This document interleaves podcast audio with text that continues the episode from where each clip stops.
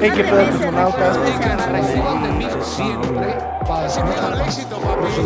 It's. ¿Qué hubiera Frankly, my dear, I don't give a damn. Hey, ¿qué onda, cosmonautas? ¿Cómo están? Mi nombre es Rodrigo. Yo soy Ashkana. Y bueno, el día de hoy tenemos de invitado a. ¿Quién, Rodrigo? Bueno, pues él es comunicólogo y periodista directamente desde Tijuana. Con ustedes, Alejandro Vázquez. Hola, hola, buenas tardes. Bienvenido. Corresponsal de guerra desde la frontera norte. Muchas gracias por, por la invitación y por el espacio. La verdad es, es un gran honor que me inviten a, a hablar y a participar en, en su podcast, que sigo desde el primer capítulo. No, hombre. pues muchas gracias por acompañarnos Sí, desde el primer fan, ¿eh? capítulo. Y pues por este acompañarnos el día de hoy para grabar este tema fundamental para, para Rodrigo. Y bueno, se trata de la centralización del arte en México. Entonces, pues Rodrigo, cuéntanos cuáles son tus inquietudes a partir de este tema. Bueno, pues para empezar, ¿no? Hay que definir. La centralización es el proceso mediante el cual las actividades de una organización, particularmente aquellas relacionadas con la planificación y la toma de decisiones, la estrategia y las políticas de encuadre, se encuentran dentro de un grupo de ubicación geográfica en particular. En este caso, es en la Ciudad de México. Y en nuestro caso más en particular de esta plática, es el arte. Nada más una duda. ¿Leíste todo eso en teleprompter o cómo? Este. no, Porque ahora sí no, me. o Es el chicharo, es el chicharo. Ah, con no. razón, porque o sea, la definición está buena, pero ahora sí sonó Sí. a este a, a teleprompter eso, mano. Es, es el maldito profesionalismo, Escana. Es el profesionalismo, por favor. Ahora sí, Alejandrito, cuéntanos, ¿cuál es tu opinión sobre este tema? ¿Tú que eres de Tijuana? Ah, porque hay que este, explicar, claro. Yo soy de Ciudad Valle, San Luis Potosí, eh, la puerta grande de la Huasteca Potosina, como de que no. Alejandro aquí es de el poder- la poderosa ciudad de Tijuana. Y Ashkana, bueno, Ashkana que no le interesa este tema, pues porque él es de Feño. Mexiqueño ya, porque es, Entonces, es sale- Ciudad de México. Mexi- mexiqueño ahora. Entonces, sí, Alejandrito, platícanos cuáles son tus opiniones en cuanto a este tema.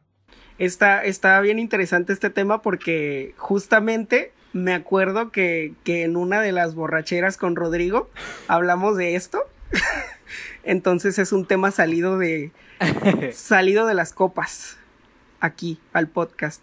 Y pues es un tema que yo creo que, que a todas las personas que no, no nacimos en la Ciudad de México o no residimos en la Ciudad de México, tenemos muchísimas cosas que decir ah, con respecto a ello y es algo de lo que se habla muchísimo en las redes sociales y sobre todo en, en provincia, que esa palabra también es medio medio no querida por las personas de que no viven en la Ciudad de México, pues se habla constantemente también.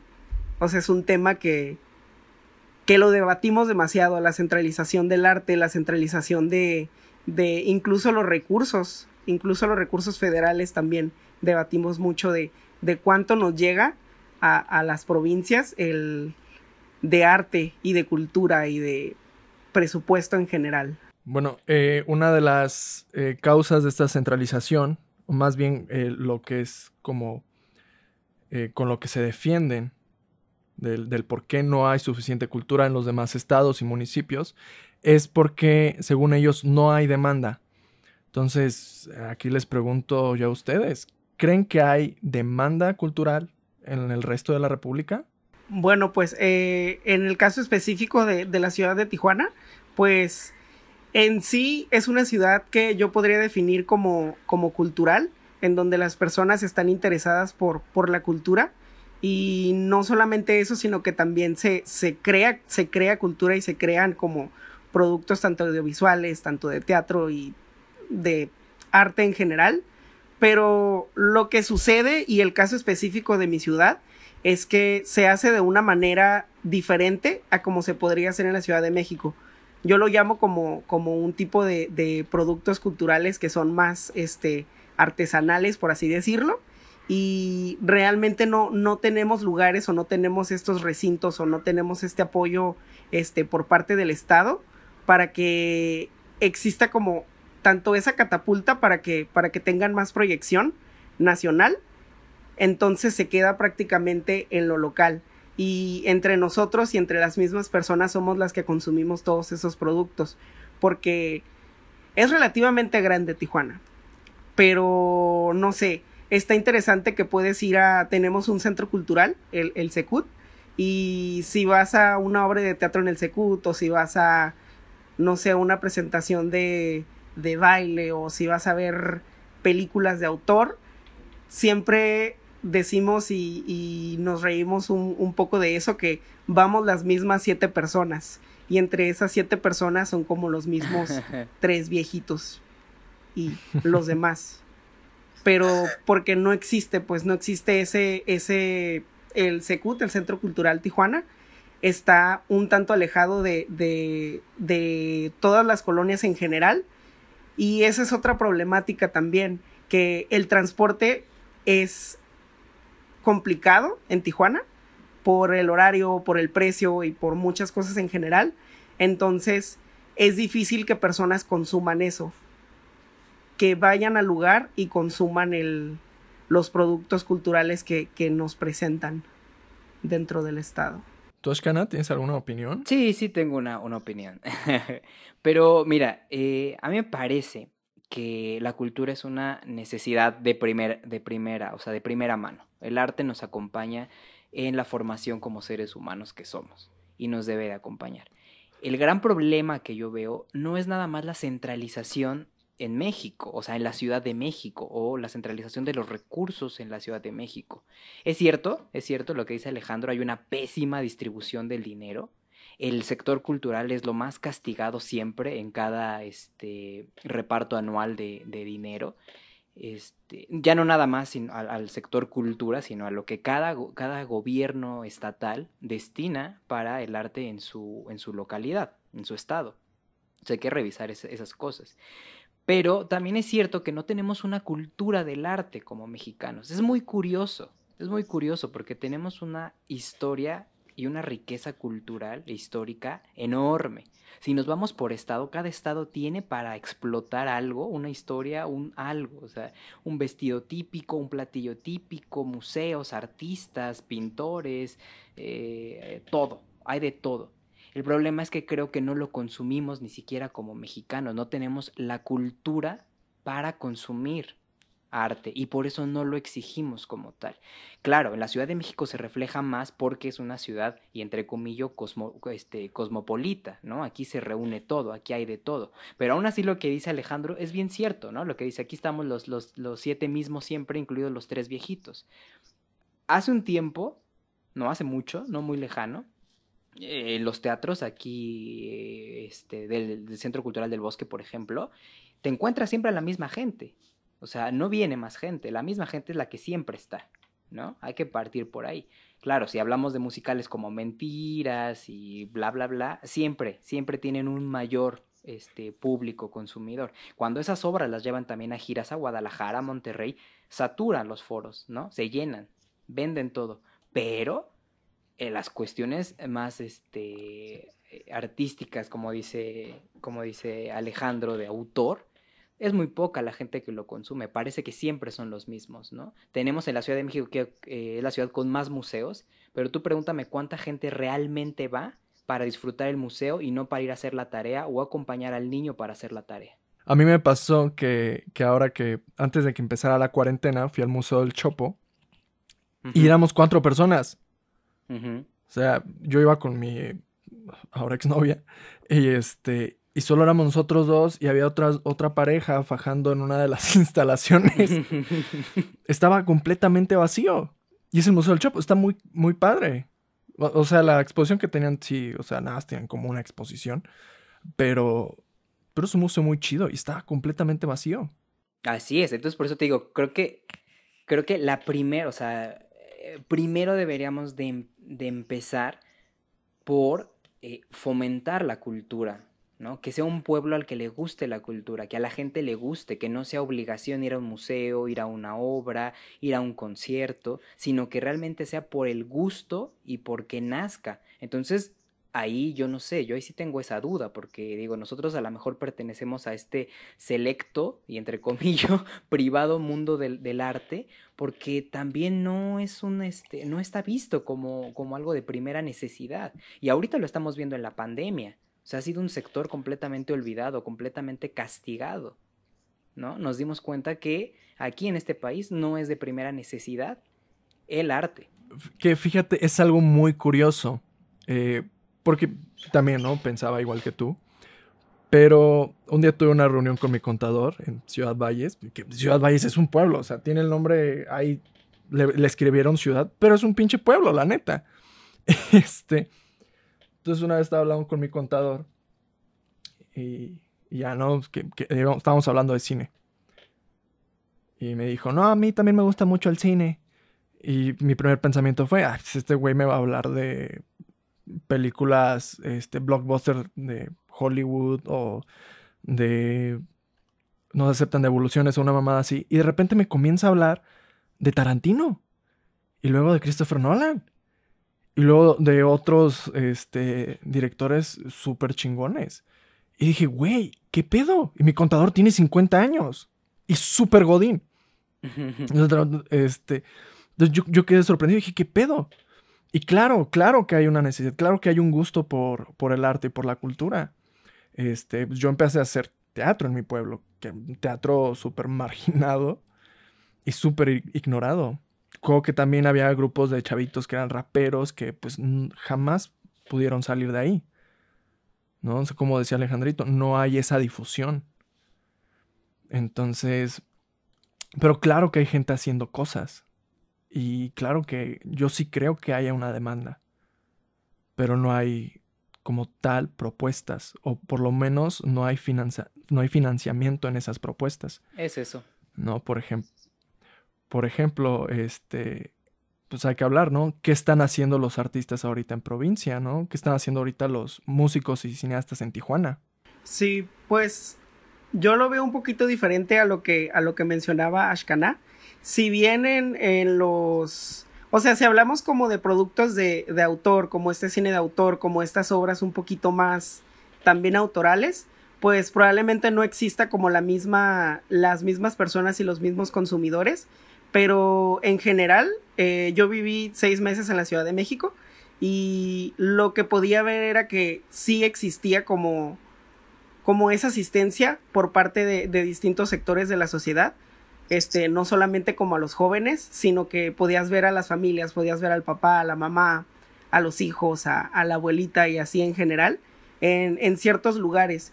Y yo creo que más bien todo ese público en Ciudad de México específicamente, este, se inclina más por, por cosas como, no sé, el Castillo de Chapultepec o el Museo de Antropología o todos estos lugares un tanto más como de recreación, pero que tienen como estos tintes también históricos y de arte y de, y de cultura. Y es algo que realmente no veo yo desde mi ciudad. Lo veo completamente nada más en los jóvenes, se podría decir. Pero también una de las causas, no tanto que no exista un interés por parte de las personas, pero también lo que comentaba anteriormente acerca de, del transporte público, que esa es una de las cosas que, que me pongo a pensar y pude notar que en la Ciudad de México es más fácil trasladarse hacia un lugar y es más barato trasladarse hacia un lugar. Y Tijuana en sí es una ciudad que no, no tiene esa apertura hacia la, la, recreación. O sea, nuestro transporte público cuesta alrededor de 15 pesos y normalmente para llegar a un lugar tienes que tomar cuatro transportes para, para ir a específicamente al Centro Cultural Tijuana, que realmente es como el único recinto que tenemos para, para el arte, entonces se vuelve elitista. ¿Cómo me pongo a pensar y, al tener un transporte público de 15 pesos y al tener que utilizar cuatro este, camiones para llegar, ¿cómo le podría hacer una familia que tiene tres hijos y es una madre soltera? Donde cuando el salario mínimo se podría decir que son como mil pesos en Tijuana. O sea, prácticamente se iría todo todo el dinero que gana durante la semana para ver una obra de teatro, para, para tener ese tiempo de recreación. Y ya ni siquiera poder, si hablamos de arte, o sea, en general, ir a un parque en, en la ciudad de Tijuana tiene todos estos costos de transporte y en general como lo que vayas a gastar en el lugar. Entonces también creo que esa es una de, una de las razones por las cuales no, no se ve esa asistencia como la que pude ver yo en la Ciudad de México. Sí, estoy de acuerdo. O sea, efectivamente el, costo del el arte y de la cultura en México es elevado en comparación con los salarios que se perciben, ¿no? Y es decir, entiendo tu punto, ¿no? En la Ciudad de México, este, pudiera parecer que se percibe más o que hay más dinero, etcétera. Sí, es un poco más fácil moverse definitivamente, pero por ejemplo lo que dices es muy cierto, hay familias muy grandes que tienen que llevar a dos, tres hijos, mamá y papá una obra que el salario que perciben es muy bajo y pues no pueden asistir al cine los cinco, por ejemplo, ¿no? No pueden ir a una función de Cinemex porque eso implica, ya nada más el boleto cuesta de 70 a 100 pesos, ¿no? Dependiendo dónde esté el cine.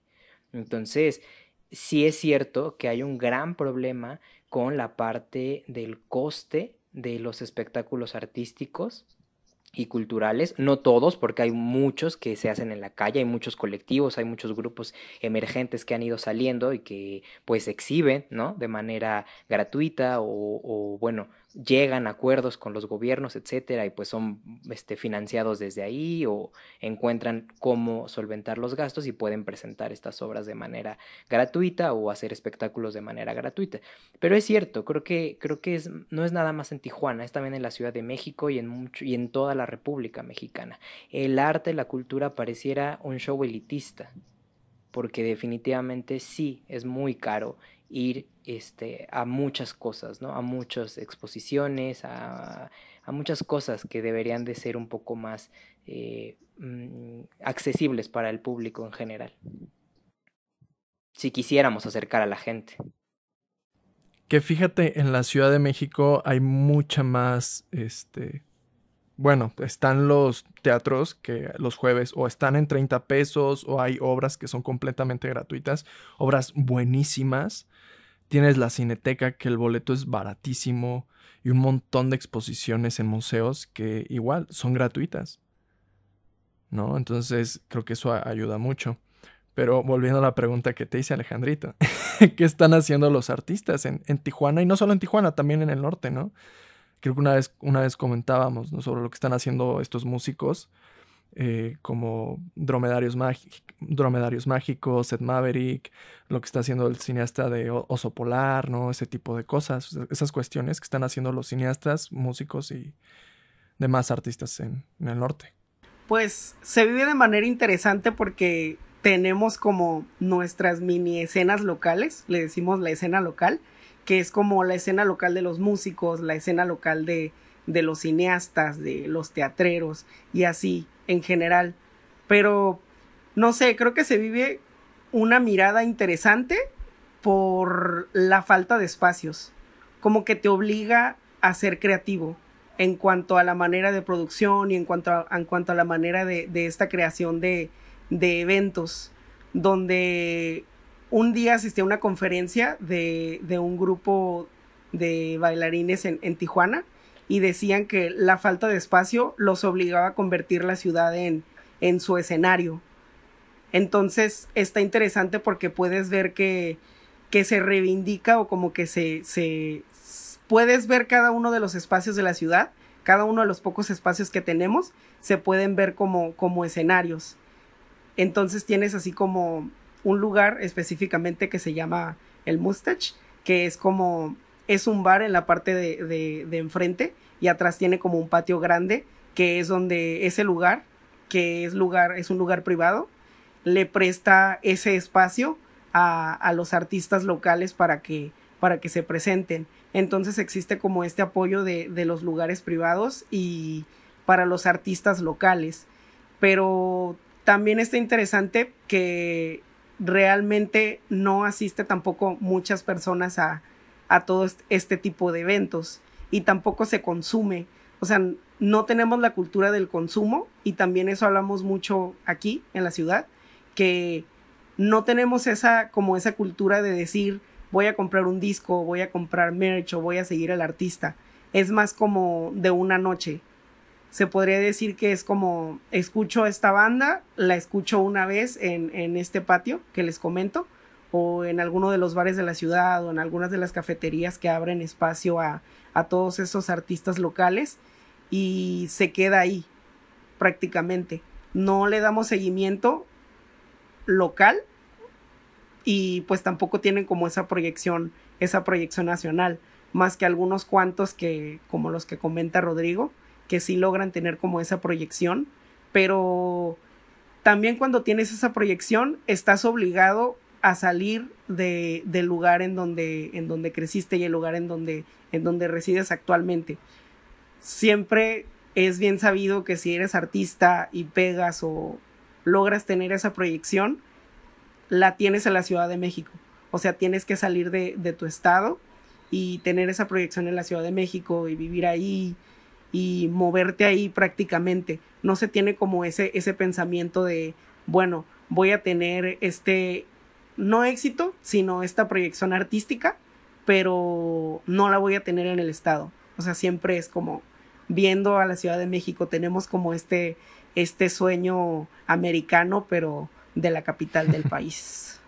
Fíjate, lo que dices es, es, bien, este, bien útil y yo te quisiera preguntar, ¿cómo o qué, qué estrategia, qué piensas tú, cómo invitarías a que el público se interesara más, a que el público consumiera más eso local que ustedes hacen, que no fuera esa experiencia de una noche, que de verdad siguieran al artista, que de verdad se interesaran en proyectar ese artista a, digamos, al menos en ese nivel local, ¿no? Que en Tijuana lo conozcan perfectamente bien. Porque, mira, yo, yo lo veo así, o sea, creo que, eh, por ejemplo, a ver, yo que soy de la Ciudad de México, pues yo digo, bueno, a, algún estado no me voy a ir a triunfar, me tengo que ir de México para ir a triunfar, porque pues, si en la Ciudad de México no triunfo, pues no creo que la vaya a armar en Guadalajara. Entonces mejor me voy a Los Ángeles, me voy a Madrid, me voy a París, porque pues definitivamente en México ya no hay.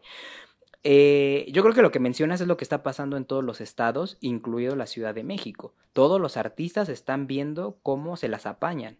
¿no? Y están siendo creativos, están abriendo un montón de nuevos espacios para poder este, fomentar el arte. Pero ahí te va, pasa creo lo mismo en todos los estados, incluyendo la Ciudad de México parece que todo se queda en la experiencia de una noche, en el consumo local de ese día. Pero no volvemos a, ver qué pasa con ese artista, no hay un seguimiento. Es cierto, también en la Ciudad de México, bueno, pon tú, ¿cuánta de esa gente de Ciudad Valles, de Tijuana, de Guadalajara, de Monterrey, de Durango, de Tuxtla Gutiérrez, de Veracruz, no están en la Ciudad de México buscando la misma oportunidad? Y, y, a eso súmale todos los artistas de la Ciudad de México. O sea, hay una gran comunidad estancada que te digo, se las está apañando como puede, está viendo cómo saca el arte, pero es muy cierto lo que dices. No tenemos la costumbre de la cultura, no consumimos. ¿Tú qué piensas? ¿Cómo podríamos hacer que entonces la gente consuma? Yo creo que una estrategia interesante sería el abrir más espacios, o sea, el tener como más lugares en donde, en donde puedas ver al artista y no solamente como en lugares alejados sino como el llevar la cultura y el llevar todos estos productos a la población en general, porque creo que es difícil que solo un sector selecto haga que esa proyección se dé.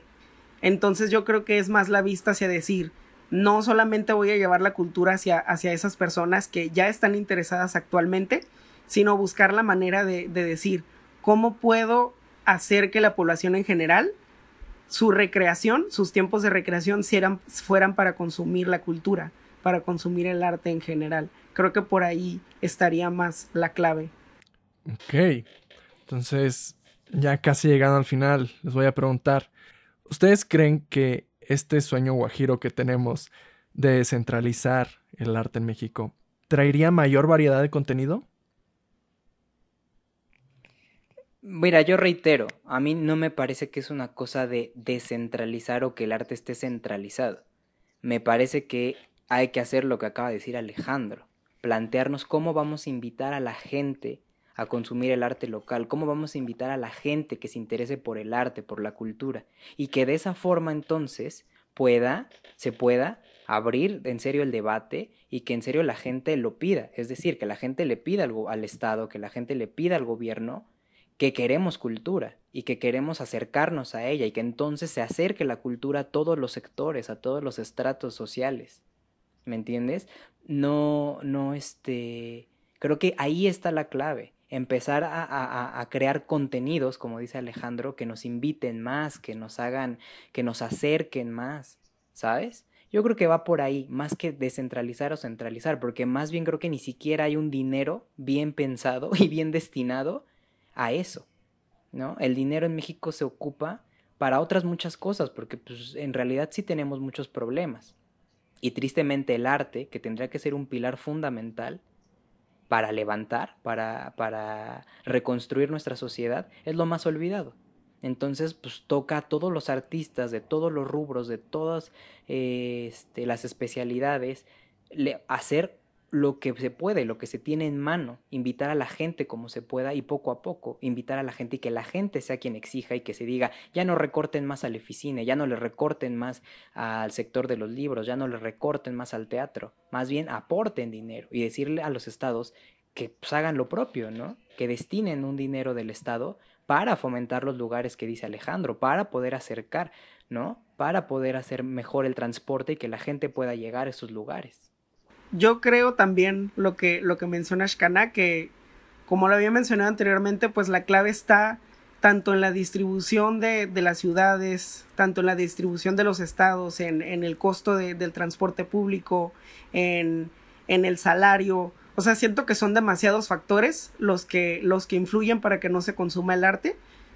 Y no creo que simplemente sea como esta idea de decir, realmente la población no quiere consumir sino que creo que todos estamos sobreviviendo. O sea, somos, somos un país que, que no vive, sino que sobrevive y que tenemos mil y un problemáticas y eso hace muy difícil voltear a ver, voltear a ver el arte o, o utilizar eso como tu tiempo de recreación.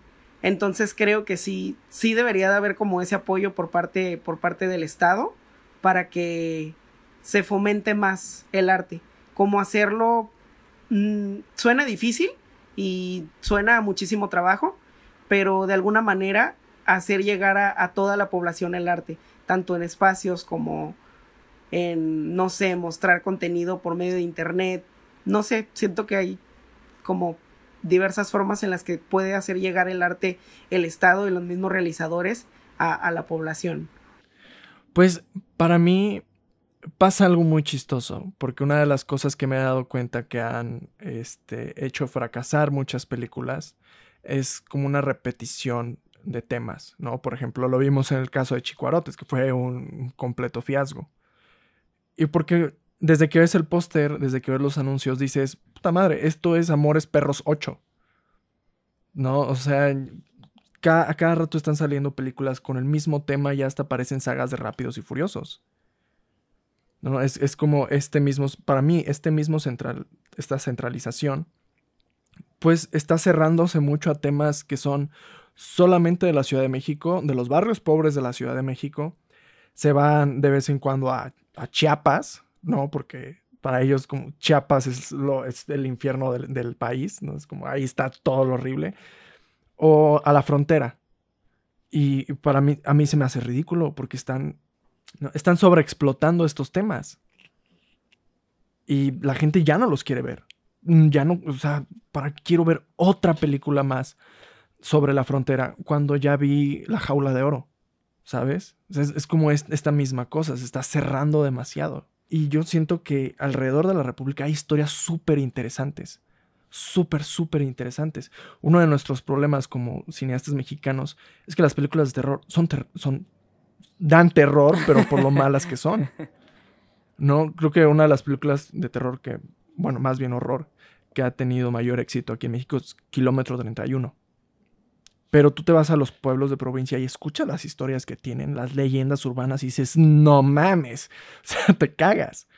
Es espantoso, tienen cosas muy, muy cabronas. Las historias de la gente ahí son historias interesantísimas. Yo cuando empecé a escribir, mis historias estaban basadas en la gente que conocía, en los vecinos, en sus vivencias, y eran cosas impresionantes.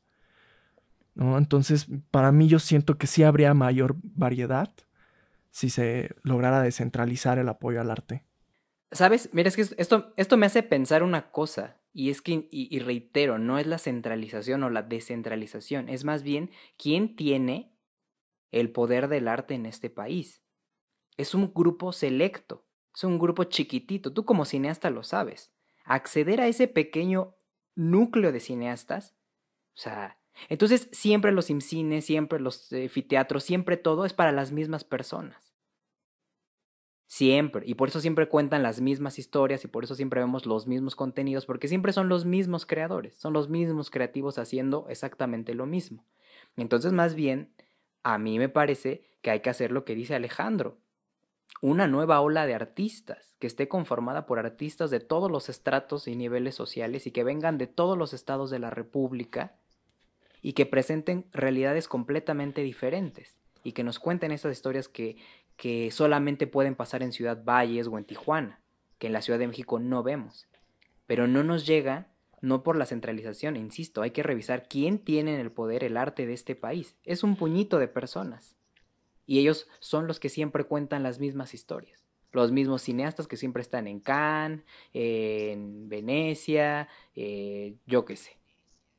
¿no? Entonces se tiene que abrir, pero más bien es abrir ese, ese, ese pequeño grupo de gente, se tiene que abrir para, para, escuchar más historias, escuchar a más artistas.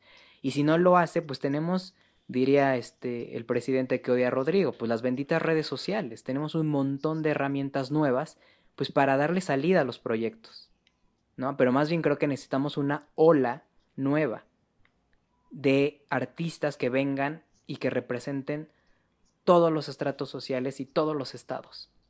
Pues eh, eso, literal, Ashkana, eso significa el centralismo, la centralización.